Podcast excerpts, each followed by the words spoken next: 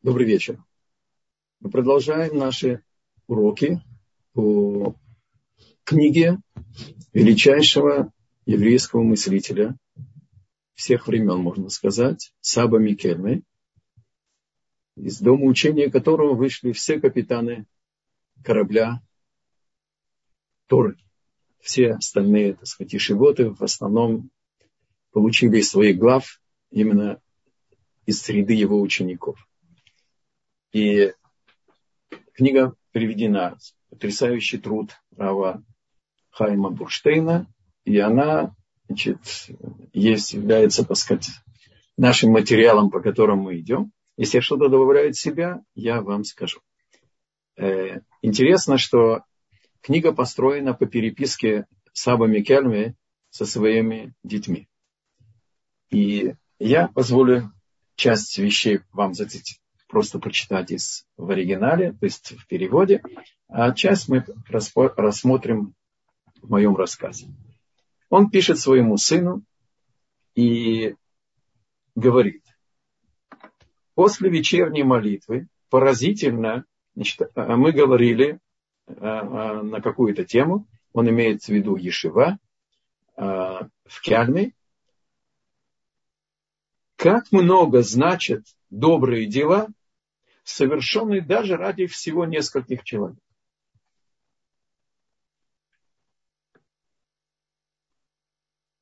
Он приводит историю, может быть, всем известно, но давайте взглянем глазами Сабы Микермы на эпизод из Танаха о блуднице Рахав, которая скрывает у себя двух посланников. Калев бен Ифуне и Пинхаса. Двух разведчиков, которые Ишуа бен Нун послал не разведать, возможно ли захватить Эрец Исраиль, как сделали их предшественники, десять разведчиков-грешников, которые отказались выполнять указания Бога и не хотели, так сказать, чтобы Израиль вошел в Эрец Исраиль. Сказали, что это невозможно, что это национальное самоубийство и так далее. А Калев бен Ефуне и Пинхас были посланы Ишо бену, чтобы проверить, как выполнить волю Бога. Если ты заходишь на чужую территорию, ты не знаешь, где поставить мост, где река, где стена, где город окруженный стеной или так далее. То есть выяснить, как выполнить волю Бога, это легитимно. Это то, что сделали эти два посланника. Они были посланы разведать, каким образом выполнить лучшим образом волю Бога. Она их скрывает, их засекли. То есть переход границы двумя разведчиками было за, засечено. И к ней посылает значит, царь Ерихона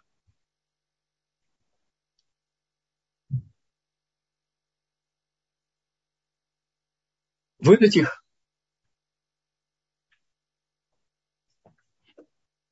А в Талмуде написано,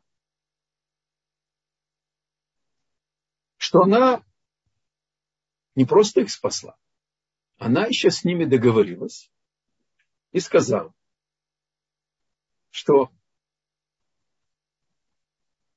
я знаю, что вы под Богом, ибо мы слышали, как иссушил Господь перед вами воды Красного моря, когда вы вышли из Египта, и как вы поступили с двумя эморийскими царями за рекой Иордан, то есть на восточном берегу Иордана, которые они, они оттуда же приходят, с пустыни.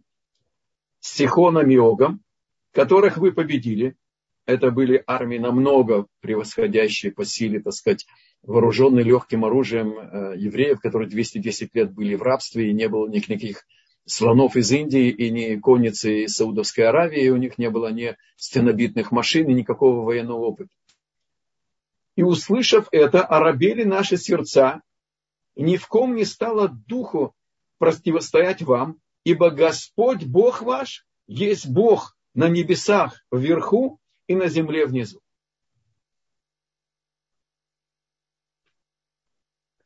И она их спасает с Божьей помощью. Потому что один спрятался за дверью Пинхас, когда потребовали выдать КГБ царя Ерехона, пришли, постучались в ней дверь, говорит, выдавай нам.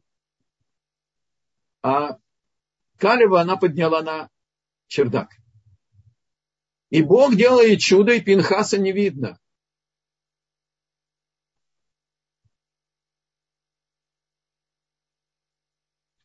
И тогда она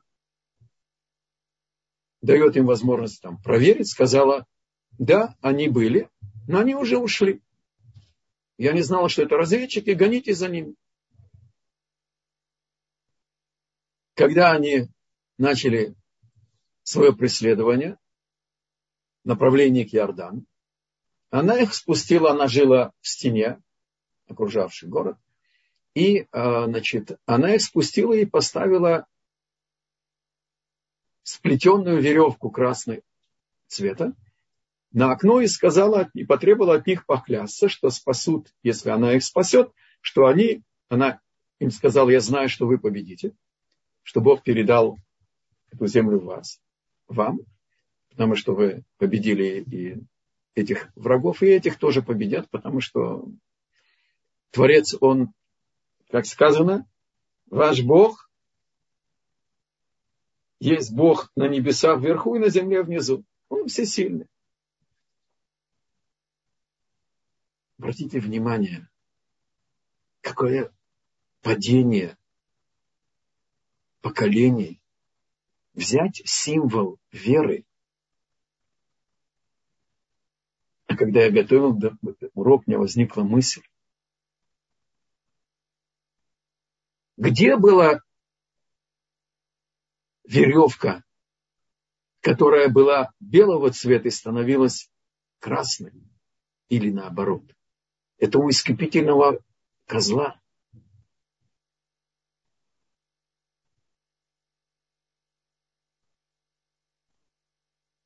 Цвет, который символизировал величие души этой нееврейки.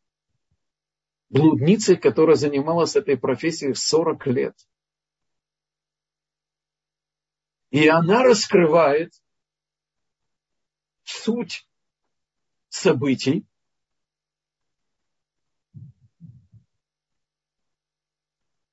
у них, так сказать, откровенничали 31 царь, которые превратили будущее Израиль в летнюю свою резиденцию.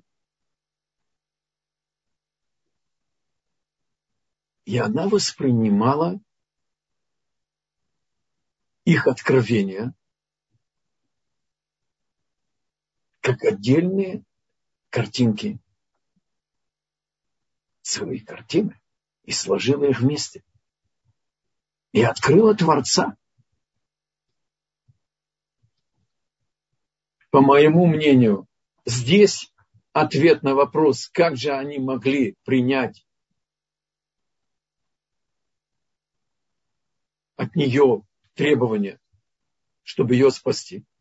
Семь народов были Богом объявлены, как, образно говоря, как бы раковая опухоль, духовная. Ее нужно было уничтожить всех. Это очень непросто для нашего гуманизма. Но когда врач делает операцию, ни о ком не будет сказано.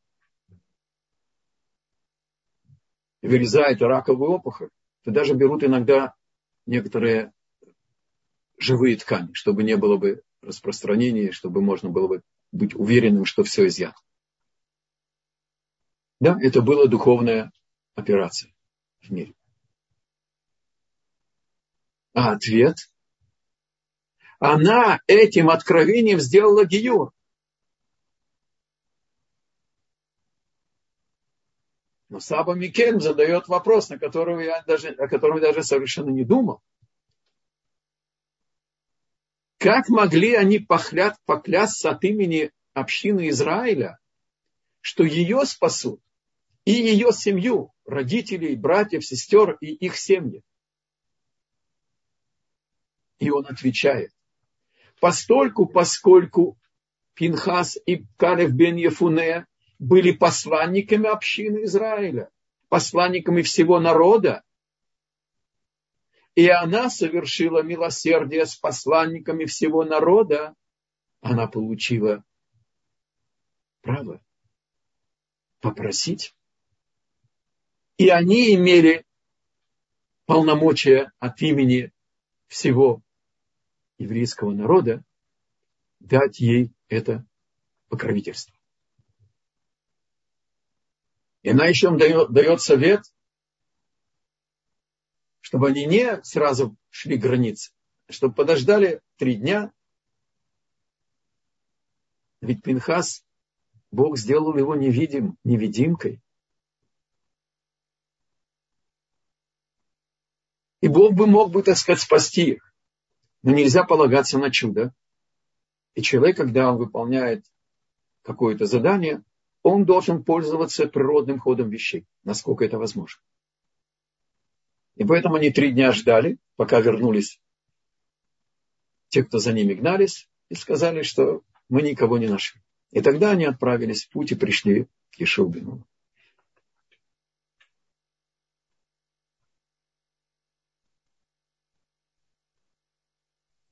Это ответ на вопрос, почему они могли пообещать ей, что никто не тронет их, только чтобы они собрались у ней в доме, и они будут спасены.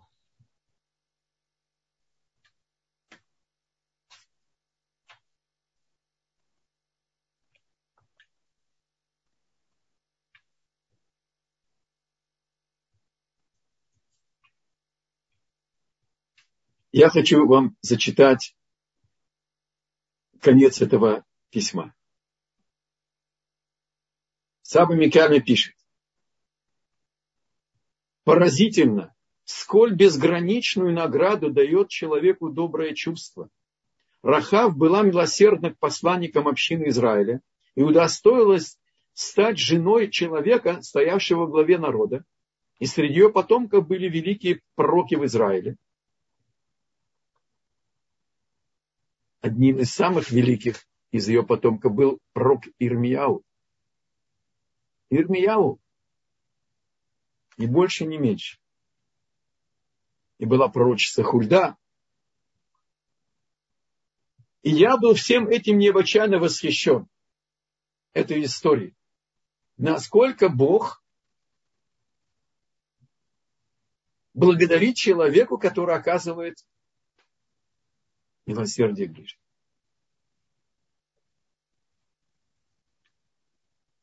И название этого урока я взял у Саба Микельми. Он мне говорит в следующее письмо. Рассуждение о блуднице Рахав, небольшое по объему, но глубочайшее по содержанию и важнейшее по значению.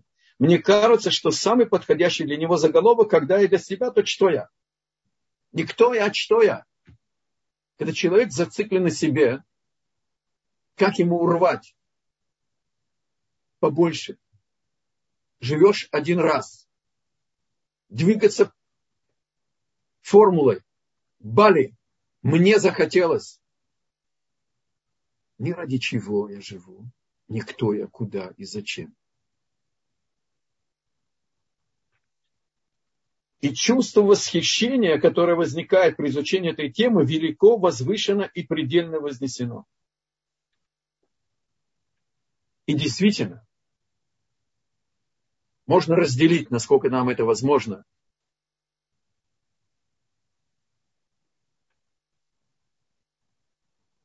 Судьбой этой блудницы, которая увидела мир в совокупности всех деталей. Удостаиваться, быть женой наследник которой Моше, ученика Ешуа Бинуна, и как здесь упомянуто, из ее потомков вышли восемь пророков и одна пророчица Хульда. И среди них Ирмияу Анави, кто был в период разрушения первого храма. Пророк, который был послан Богом после того, когда Санхириф, мы находимся зависимости от греко-персидского исчисления или э, летоисчисления молодой израильской значит, археологии, это где-то 4 или 5 век до нашей эры. Санхирив захватывает Северное царство, и 10 колен Израиля ушли в, Галут. Бог посылает перед разрушением первого храма на Навуходнецера. Э, мне уже легче сказать на Навуходнецер, а не, а не Навуходнахасор. Я сломаю язык, извините. Значит, пророк Иеремияу идет и возвращает эти десять колен в Израиль.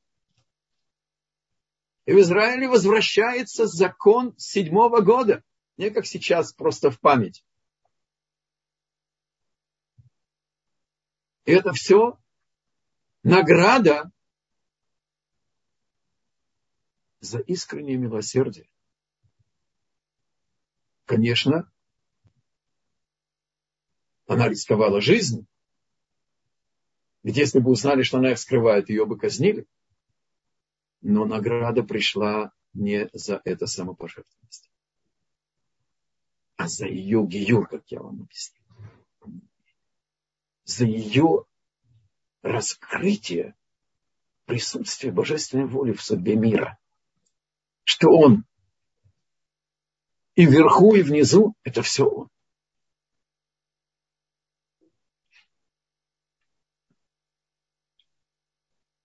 Приводит Саба Микелем здесь еще несколько свидетельств. Как Бог благодарит всем, кто творят добро.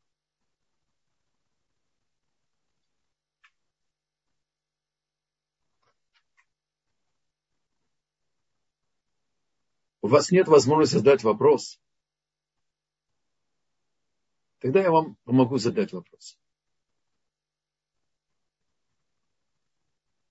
40 лет быть блудницей и удостоиться такой награды.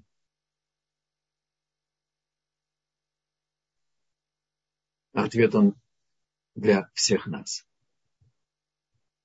Мы все это знаем. Но связать это с судьбой Рахав? Обратите внимание, Саба Микельм ни разу не упомянул, что она блудница. То есть когда в Торе пишется Рахав Азона, так ее называют. Рахав гулящий. А нельзя напоминать, э, значит, нельзя напоминать человеку о его прошлом. Это ее достоинство. Это ее возвышенность. Из этого минуса, из этого удаления открыть Бога и прилепиться к Нему – мера трудности, мера бездны, которая определена, она является наградой. И там, где стоит грешник, который вернулся к Богу, это выше, чем совершенный праведник. И здесь речь идет о нееврейской душе, которая открыла Бога еще до Гиюра.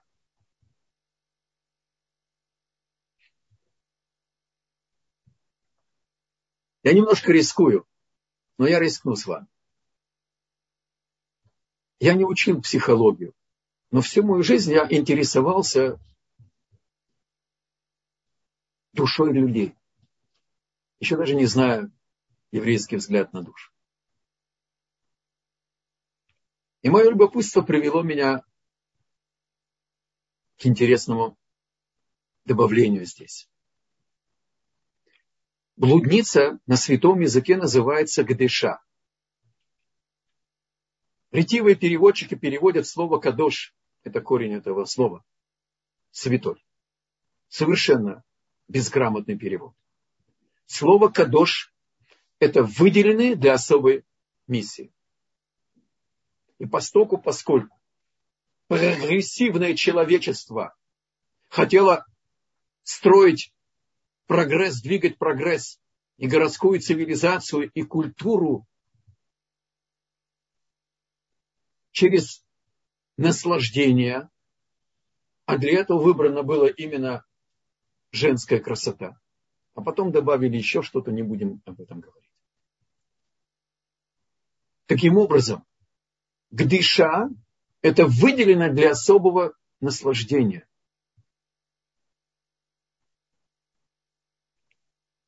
И мне случайно, как все случайно в нашем мире, как вы знаете, попала статья, интервью с одной из самых популярных блудниц в Иерусалиме. Она не еврейка. И она добавляет здесь штрих к полноте картины.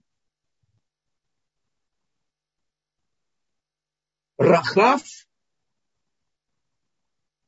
она представляла возможность удовлетворить похоти клиентов. Святая, святой язык говорит о слове любви, как корень слова агава это гав, дай. Она давала им то, что им не хватало. И эта блудница иерусалимская, она раскровенничалась перед корреспондентами и сказала, мне было жалко видеть этих мужиков. И я им разыгрывал спектакль, что они удовлетворили меня. Настройтесь на серьезный лад и посмотрите, о чем здесь речь идет. Олам хесет и бане. Не случайно святой язык называет блудницу, выделенную для особой цели, дать. И когда мы даем положительное, мы похожи на Бога. Но даже когда мы не даем положительное и все-таки даем, здесь есть некая, некая связь с Творцом. Как это не страшно сказать. То есть Саба Микелем учит, что она была движима чистым чувством. Я добавляю здесь еще один момент. Что она, я не знаю, мизинцем или, или как-то она коснулась основы мира. Ее эгоцентризм, если я для себя, то что я? Она не жила этим. Она это не приняла. Она смотрела на свою судьбу взглядом панорамным и конкретным, частным. И воспринимала все, и перерабатывала, и размышляла об этом. И пришла к этому великому выводу. И удостоилась великой награды.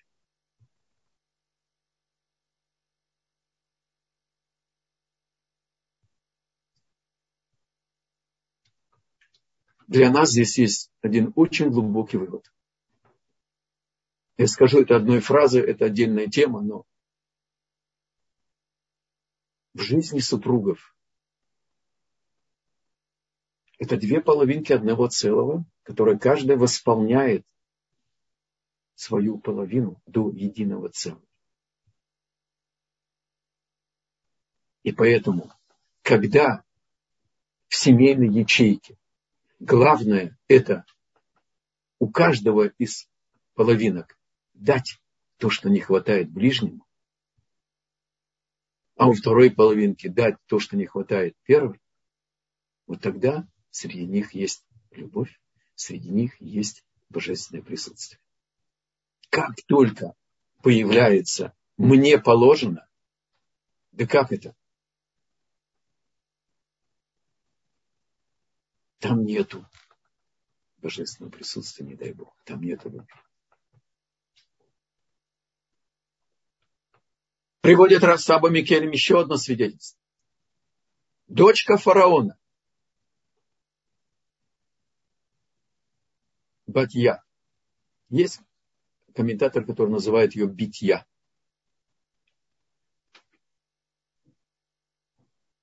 Она спасает Мушерабейн. Она скрывает его еврейство, и он воспитывается у ней в дом. У фараона во дворце.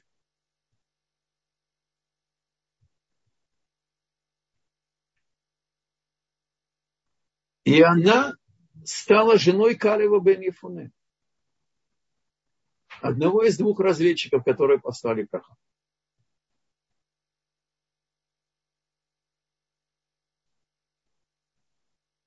Из колена Иуда, из царского рода. И приходит Амидраш и говорит, что награда Шила ее совершенно непостижимая. Бог, когда она закончила свою службу, забрал ее на небо живую. Как Ханоха из, из ветви Шета, и как Ильяу Навив зашел и так далее. Опять-таки, Атка.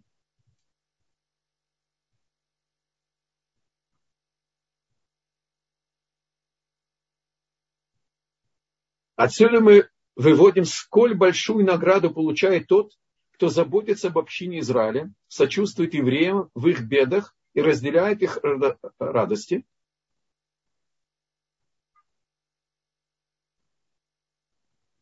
И это подтверждает высказывание наших мудрецов, продолжает Саба Микель, благо тому, кто исполнит одну заповедь, поскольку и для себя, и для всего мира он склонил чашу весов в сторону заслуги.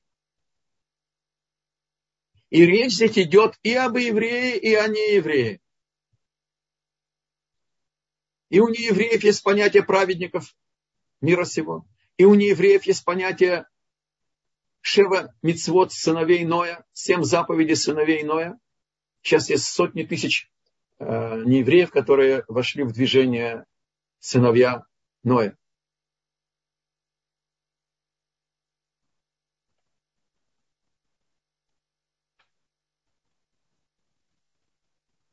Благо тому, кто совершает свои поступки, постоянно охвачен таким желанием. То есть взвешивать каждый наш поступок, как говорит Рамбан.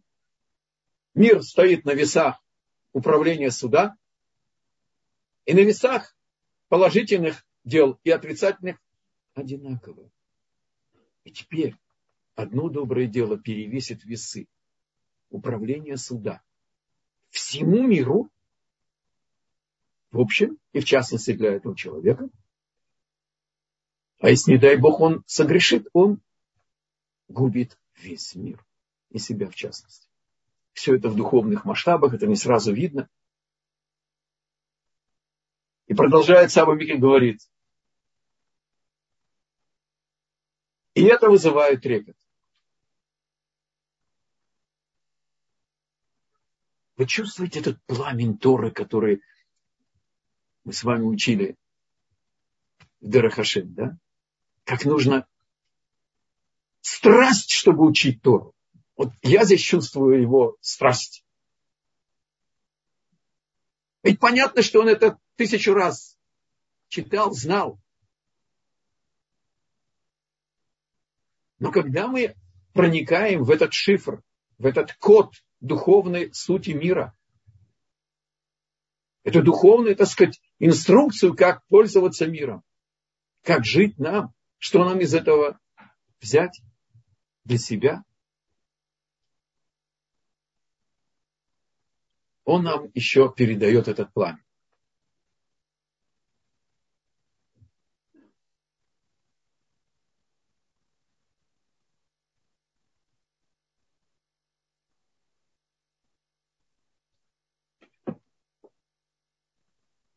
И он продолжает и говорит, что он удивляется, как люди не видят доброты Творца. И он здесь не обращается к евреям, не евреям. И он приводит здесь, мы видим, что Всевышний любит людей, всех людей имеется в виду. Ведь сказали мудрецы Мишны, любим человек, сотворенный по образу Бога.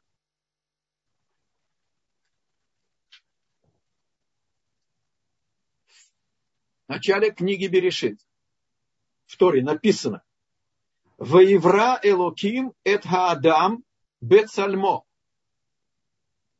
Бог создал Хаадам с определенным артиклем, то есть определенного человека, первого человека, первую пару.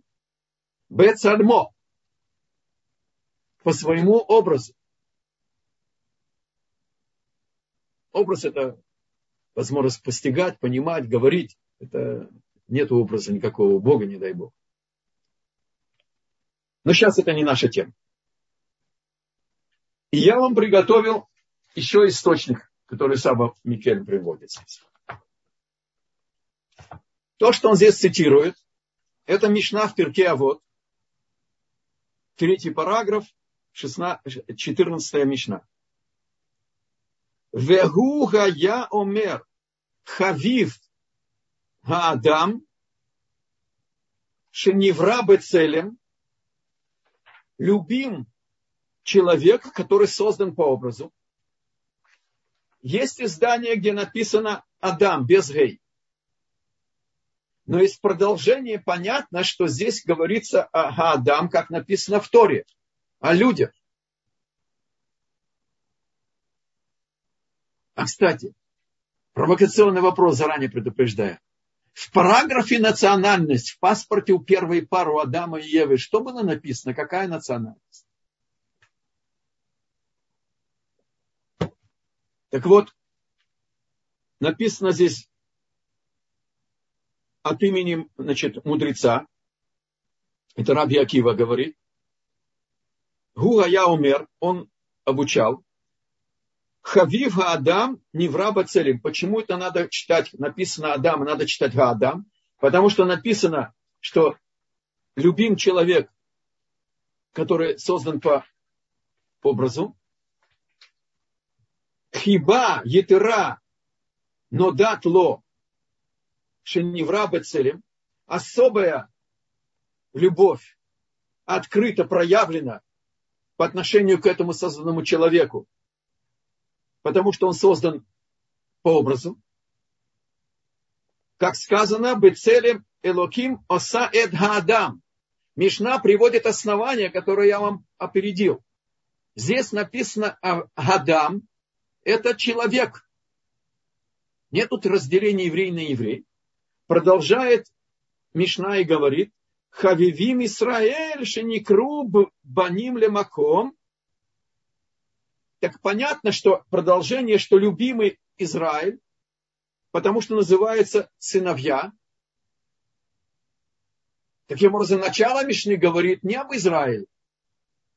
Сказано о любви человека Бога к людям, созданным им, потому что они созданы по образу Божьему. Это не монополия еврея. И продолжает Мишна и завершает Хава етера, хиба етера, но дат лагем, шеникру баним лемаком. Особую любовь проявил Бог к ним, открыл, явил им, потому что они называются сыновья. И здесь интересно, что имя Бога написано Гамаком очень редкий случай. И это я поясню отдельно. Таким образом, завершает Саба Микельми и говорит, если Бог открывает, что Он любит всех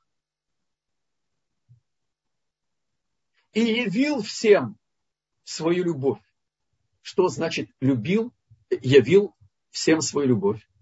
Особую любовь явил еврейскому народу. И назвал их сыновьями и явил им свою любовь. То есть здесь есть создание с подобием Бога, и это причина любви. Есть особая причина, когда он явил эту любовь людям. И еще он проявил особую любовь к еврейскому народу, которых назвал сыновьям, и явил ее им. Как же каждый человек должен трепетать от этой связи. Как можно предполагать, что все, что Бог делает, это может быть не добро.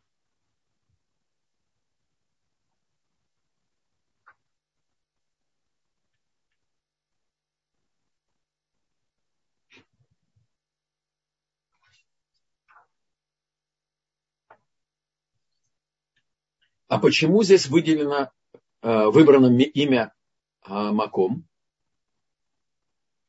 Бог не только создал людей,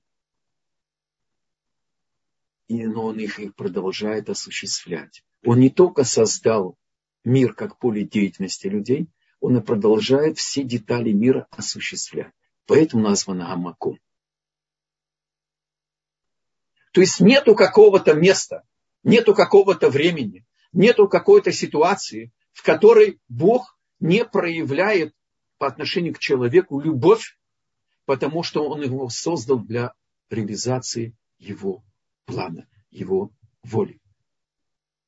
А его проявление, оно только добро, оно только любовь, потому что ему ничего не нужно, он самообеспечивающая система. И он нас создал свободным волепроявлением и продолжает нас осуществлять, наделив каждого человека вечной душой и приготовив нам вечный мир. Только нужно его заслужить, чтобы мы были хозяевами своего совершенства.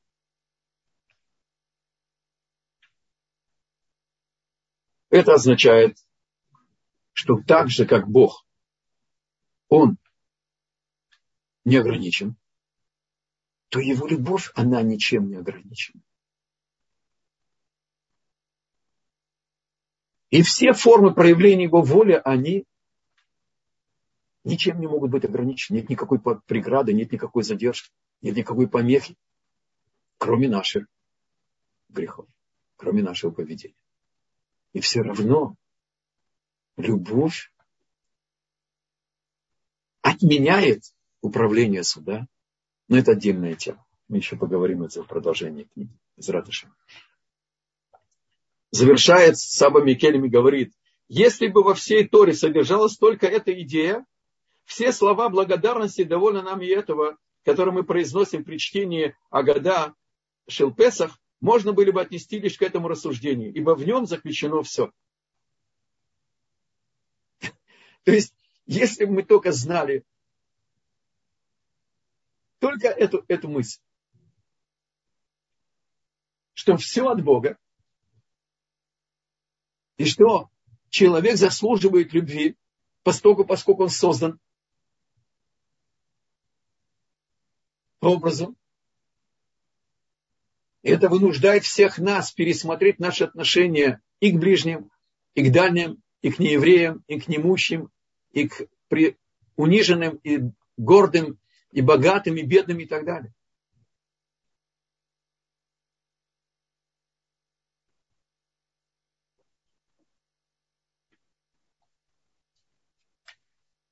И добавляет, Саба Микельми говорит, Бог открыл нам еще один принцип своего отношения к нам. И он тоже следствие этой любви. Во всех их страданиях его страдания. Во всех наших страданиях Бог с нами. И во всех страданиях еврейского народа Он с нами. И сказано, где это? В Санедрин, в трактате Вавилонского Талмуда. Когда человек в беде, что говорит Шхина? Горе моей голове, горе моей руке. И сказано, я с ним его бедствии. Всевышний также сообщил о себе, и опечалилась его душа из-за страданий Израиля. Известно объяснение наших мудрецов, что он закован в кандалы. То есть как бы божественное присутствие. И он поведал о себе, со мной из Ливанона, невеста со мной из Ливанона пойди. Ливанон это храм, от слова левина это кирпич, это основа, это фундамент. Лаван это белый, очищенный. Это была одежда первосвященника в Йома Кипурим, который значит, был вершиной очищения еврейского народа от грехов и так далее. И с того дня, когда мы покинем Иерусалим, и до времени возвращения я буду пребывать с вами. и с каждым праведником мира сего, и с каждым неевреем, живущим по семи заповедей Ноя, Бог с ними.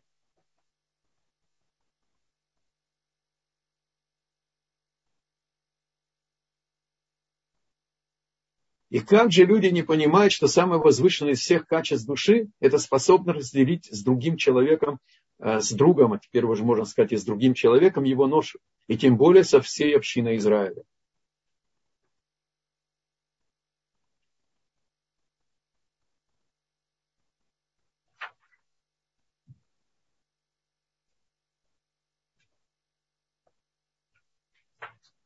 И мы плавно перейдем к нашему уголку практических советов. Прямо из письма Саба Микельм здесь есть два совета. И первый он пишет так. Пусть человек, стремящийся к материальным благам этого мира, благам, да? Или благам? Ой, мой русский начинает умирать. Медленно, но, увы. Значит, я не знаю, как правильно сказать, я думаю, что благам этого мира, представить себе, как было бы ему хорошо, если бы весь мир любил его так же, как он любит удовольствие этого мира. Сколько приятнейших наслаждений даровал бы ему такой мир. Тем более Всевышний, источник всего мира, который любит человеческий род, сколько даруемого им добра уготовлено для людей уже здесь, в этом мире. Какими благами мог бы наслаждаться человек, если бы он только был бы готов принять это, что не спослано ему свыше. Но оно обусловлено. Бог говорит нам, дорогие мои, не мешайте мне вам дать все, что вам нужно. Не мудрите,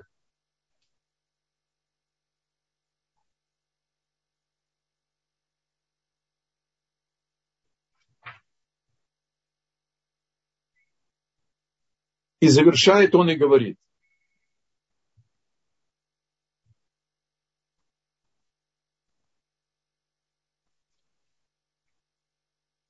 При множестве, э, секундочку, сегодня завершил возвышенное рассуждение. Когда я для себя, то что я? Повествование о блуднице Рахав, вернувшая в трепет э, Сабу Микельну.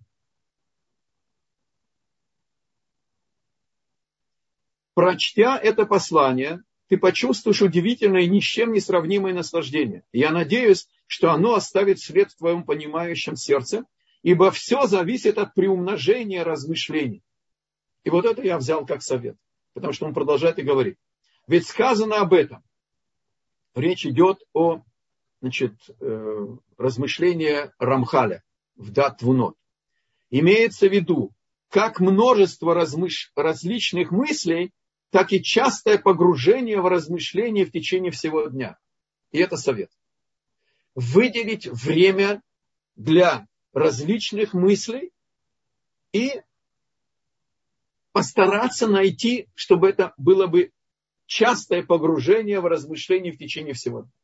Чтобы это было несколько раз. Если есть вопросы, то пожалуйста. А, спасибо. Здесь есть несколько вопросов, которые пришли к нам в чат. Минуточку. И говорится, что заживо живыми были взяты на небеса 9 человек. Можете ли вы перечислить, кто эти люди? Да. Секундочку. Ну, а, вот она.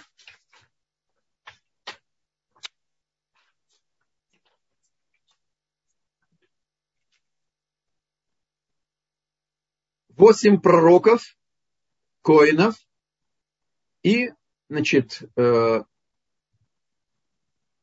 пророчица одна – это Хульда. Значит, пророки Нерия,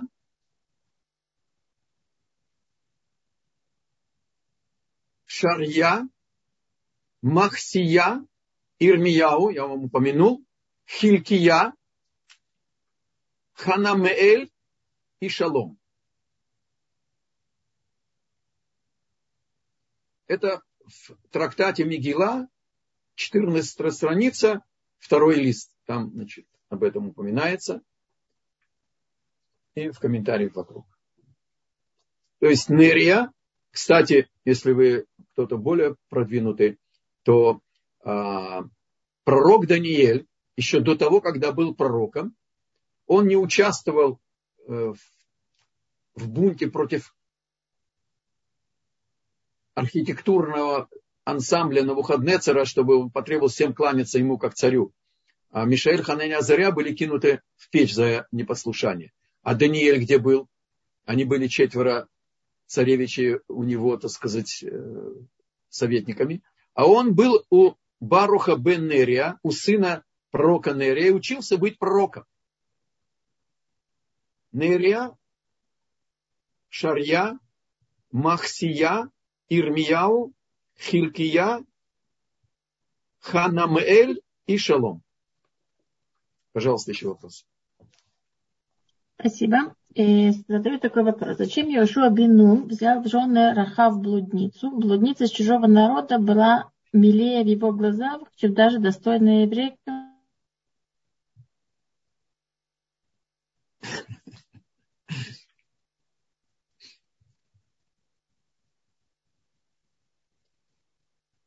Во-первых, браки идут от Бога. И это великая душа. Во-первых, тогда, значит, э, еще было разрешено несколько жен иметь. И э, он просто увидел определенный свет, который был необходим для восполнения, так сказать, мира. Потому что человек строит миры.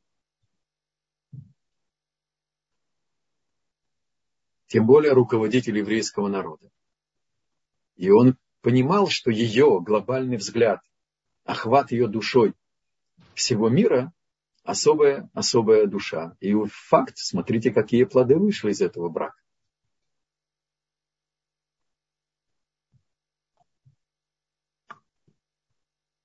Спасибо. Следующий вопрос задает Наоми. Или не обязательно быть евре... евреем, чтобы получить любовь Бога? Совершенно верно, вывод достаточно быть живущим по семи заповеди сыновей Ноя. И тогда быть праведным, и у него, у, у такого нееврея есть его доля в грядущем мире.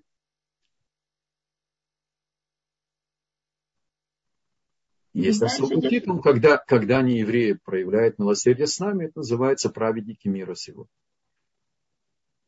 У нас есть особая благодарность тем, кто нам помогает, несмотря на наше тяжелое положение. Дальше идет дополнение тоже от Наоми. Как можно достичь совершенства, чтобы получить особую любовь к Богу? Я ответил, жить по его воле. Не еврею надо жить по семи заповедей Ноя.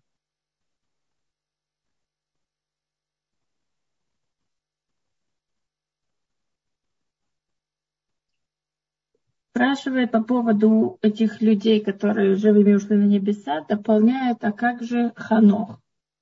Что про него сказано? Вы, очевидно, Эстера. прослушали, госпожа Номи, и я упомянул Ханох.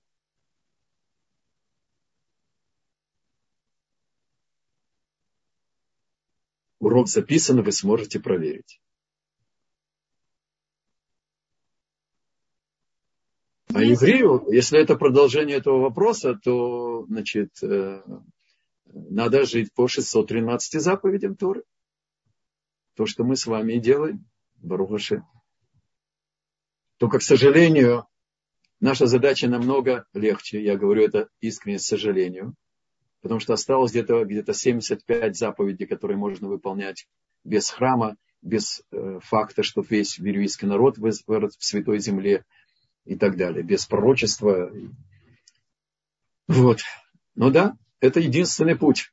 Заменителей нету. Все остальное суррогат. Как мне сказал мой один из учеников, очень четко. Звучит резко, но это уместно. Нету течений в иудаизме. Есть истечения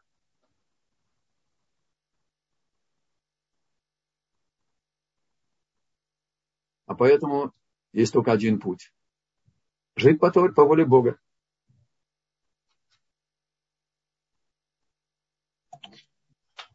И здесь наш слушатель тоже задает вопрос, можно ли в будущем немножко больше сконцентрироваться на теме Шева Митцвот Ну, если есть такая возможность, уделить этому немножко внимания. Поищите книжку Рава Йоэля Шварца «Семь заповедей сыновей Ноя» на русском языке, и вы получите ответы. Я не думаю, что э, это найдется время у нас. У нас очень насыщенные значит, э, уроки. Попробуйте, и я думаю, что это вас удовлетворит.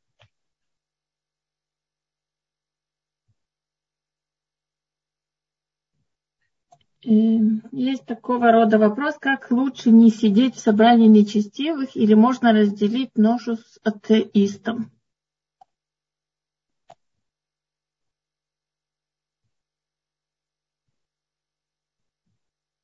Я не совсем понял. Э, повторите, пожалуйста, еще. Я не понял вопрос. Я зачитываю точно, как звучит вопрос. Как лучше не сидеть в собрании нечестивых или можно разделить ношу с атеистом?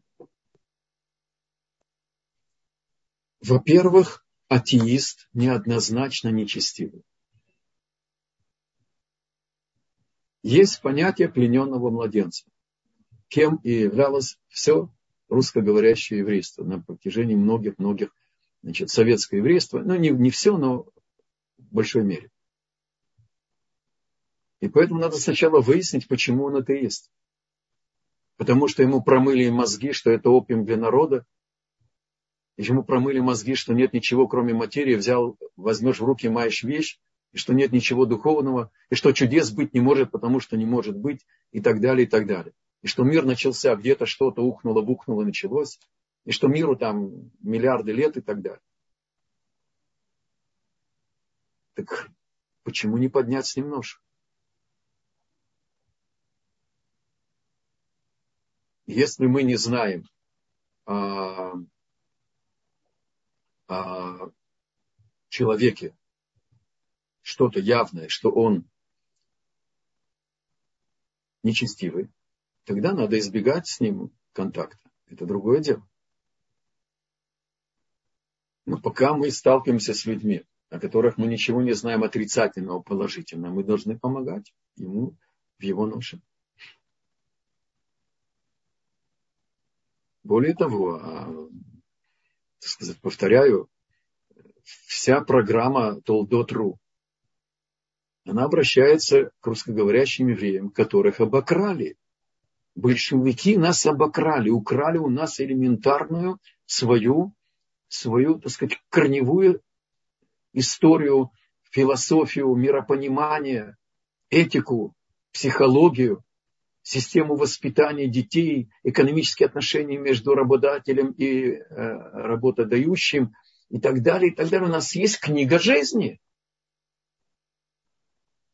И поэтому надо снисходительно относиться к людям, которые этого не получили. Переживать, молиться за них. Мы молимся три раза в день, Шмонайсре, чтобы он бы собрал бы изгнанников. И чтобы раскрылись глаза, которые, так сказать, не знают истины. И действительно, просветительская работа, она одна из самых возвышенных занятий в наше время. Чем займется Машех? Он устроит всемирный семинар и раскроет нам в, пол, в абсолютной полноте структуру мира. Как Бог осуществлял, осуществляет и будет осуществлять нас до грядущего мира и в грядущем мире тоже. Пожалуйста, еще вопрос. Спасибо. Следующий вопрос тоже от Наоми. Из ваших слов э, в отношении блудницы, которая приняла духовный гиюр, можно сделать вывод, что евреи с утерянными документами, которым не дают возможности принять гиюр, они приняли духовный гиюр. Правильно? Как, знаете, в вопросе уже есть ответ. Это то, что вам хотелось бы услышать. Я сожалею. Не может быть никакого духовного гиюра, потому что мы на одной ноге касаемся так сказать, темы, которая глубже океана. Она приняла гиюр, прежде чем подшла под хупу с Ешоа Бенуном, настоящий гиюр. И только таким путем можно стать еврейкой. Я только вам добавил, почему они разговаривали с ней. Если Бог сказал уничтожить всем народов, и она один, одна из этого народа. О чем говорить? Вот что я имел в виду. Астава Микель добавляет, что они представляли общину, она совершила милосердие с общиной, с ней делается, а, они, поняв чистоту ее души, но это тогда только бы ее могло, могло бы спасти. Но они нашли ответ, что она спасает еврейский народ, как двух посланников всего народа, значит, она помогает всему народу. Ей положено, чтобы вся ее семья была спасена. Это не тот гиюр. Это была ступень ее выхода, э, приближения к Богу, скажем так. Но для того, чтобы построить семью, чтобы принять человека в еврейство, нужен гиюр ортодоксальный. И это нас спасло. Иначе мы растворились бы за эти две тысячи лет мгновенно.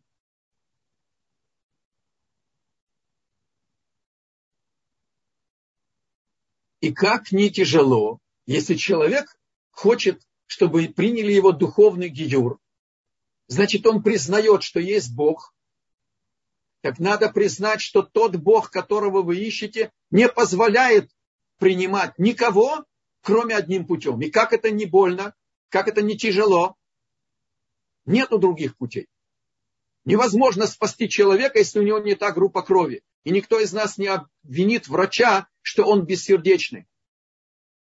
У меня группа крови, которая подходит всем, а мне только моя. И может рядом со мной в больнице не, не, мне будет сказано и ни на ком. Находиться, так сказать, чемпион мира по поднятию тяжести. Он может три порции крови дать, только дайте ему двойной обед. И нужно, ну это без меня, тяжело больной, который нужно спасти.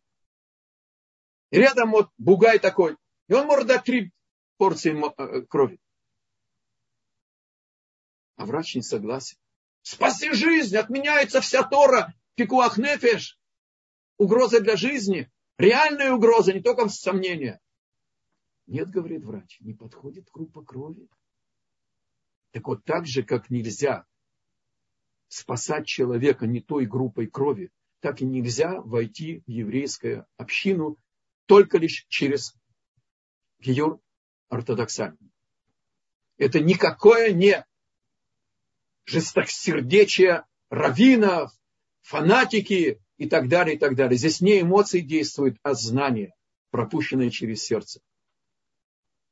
Если Бог не дал вам возможность выяснить ваше еврейство, значит это то, что Он хочет, чтобы вы нашли себя без еврейства. И у вас есть легкий путь, 7 заповедей, всего лишь 613. И у вас будет ваш грядущий мир и так далее. Зачем? Зачем нужно изобретать велосипед? Я понимаю, что это тяжело. Я чувствую по вашим искренним вопросам, что вы, так сказать, ищете истину. И Бог вам поможет найти себя в рамках, так сказать, того, что Бог предложил не евреям. Еще вопросы, пожалуйста. Здесь человек задает такой вопрос. Как благословлять в сердце Всевышнего при наличии неизлечимой болезни, которая каждый день приносит много боли? И человек лежал 13 лет парализованный, не мог шевелиться, и только пальцем одной руки и молился о выздоровлении. Потом, к сожалению, он умер. Простите за такой вопрос.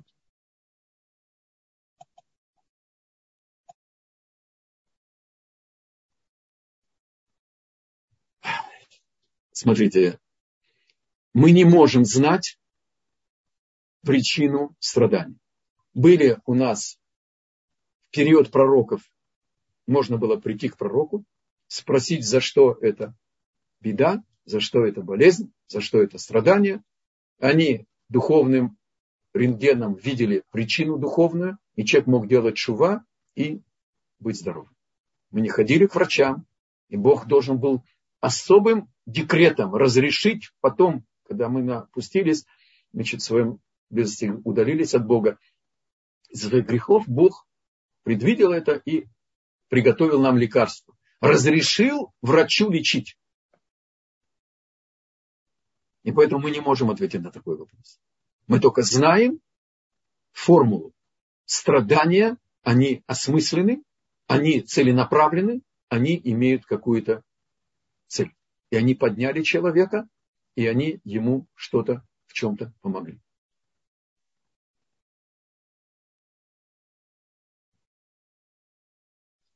Э, был вопрос э, по поводу а, э, консервативный или реформистский, или только равинат. Нет, только равинат. Повторяю, никакого отношения к иудаизму, ни консервативные, ни прогрессивные, никакой иной еще есть даже, по-моему, светский значит, иудаизм и так далее. Это самозванцы. Никому не придет в голову признать сапожника хирургом по операциям на сердце, потому что он повесит красивое объявление, что у меня хирургическое отделение, хорошая дротва и острый нож, и я стал хирургом. Почему? Потому что я хирург.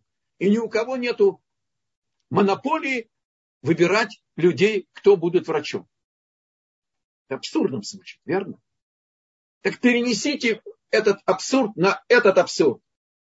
Приходят какие-то называемые рабы, и объявляют, что у них есть своя Тора, и что ни у кого нет монополии на Торы.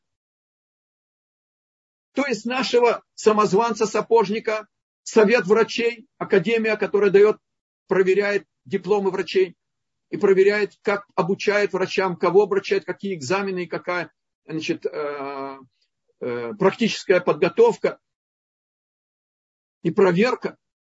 В иудаизме есть только один адрес. Мы пронесли через века эстафету верности. У нас есть поименная цепочка. Если я пойду к своему учителю, Рафаэлезер Кугель, Шелита, Роши Шеват Швутами, чтобы Бог дал ему здоровье. И он мне скажет, что он принял эстафету от Хазониша. От Хазоныша перейдем к Хафецхайму, и так мы дойдем до Мой Шарабейну. Мы знаем поименную цепочку передачи устной Торы во всех поколениях, во всех звеньях. И в период судей, и в период пророков, и в период э, э, редакторов Мишны, и э, период гаонов, то есть гениев, и э, тех, кто объясняли Амураим, объясняли Талмуд и так далее, до Решоним, Ахроним, до нашего дней. Никому не дано поколебать эту цепочку и изменить только равинат, и только мудрецы будут определять, кто может говорить от имени Торы. И это принцип, который сам Бог установил нам. Когда у нас был Санедрион, это был высший адрес. Когда во время разрушения второго храма, начала нашей эры, римляне разрушили второй храм, тогда Бог через мудрецов дал нам структуру Мара де Атра, галактический авторитет и духовный лидер места. Как Маймонит Великий, он был принят целым регионом Византии и, значит, э, Йемена и Северной Африки и так далее. И так и сегодня есть главы, нету у нас Санедриона. Есть раздельные, раз, различные э, значит, течения в иудаизме. Есть и хасидим, есть э, литваки, есть сфардийские евреи. Но у всех есть свой совет мудрецов. И только они могут определять, кто является представителем Торы. И только они определяют, и поэтому никакие гиуры, не в армии и не в, в во всех, так сказать, планах наших прогрессивных евреев. Это полный абсурд. Они не имеют никакого, так сказать, покрытия. У них чек без покрытия. Самозванцы, несчастные евреи, которые свой духовный голод одевают в хорошо поставленный бизнес.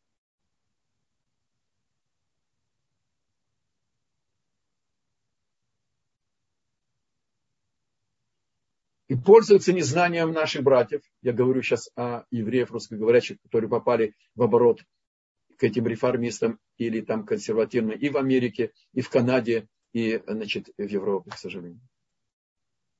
И сейчас в Израиле поднимают голову.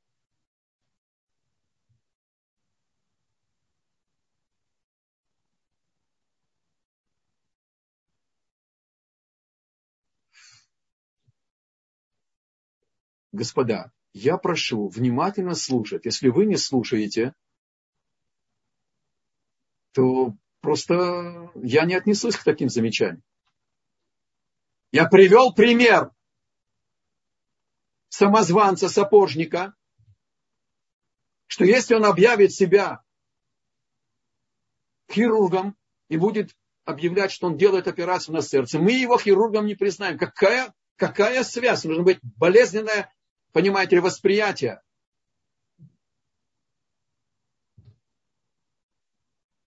Чтобы понять,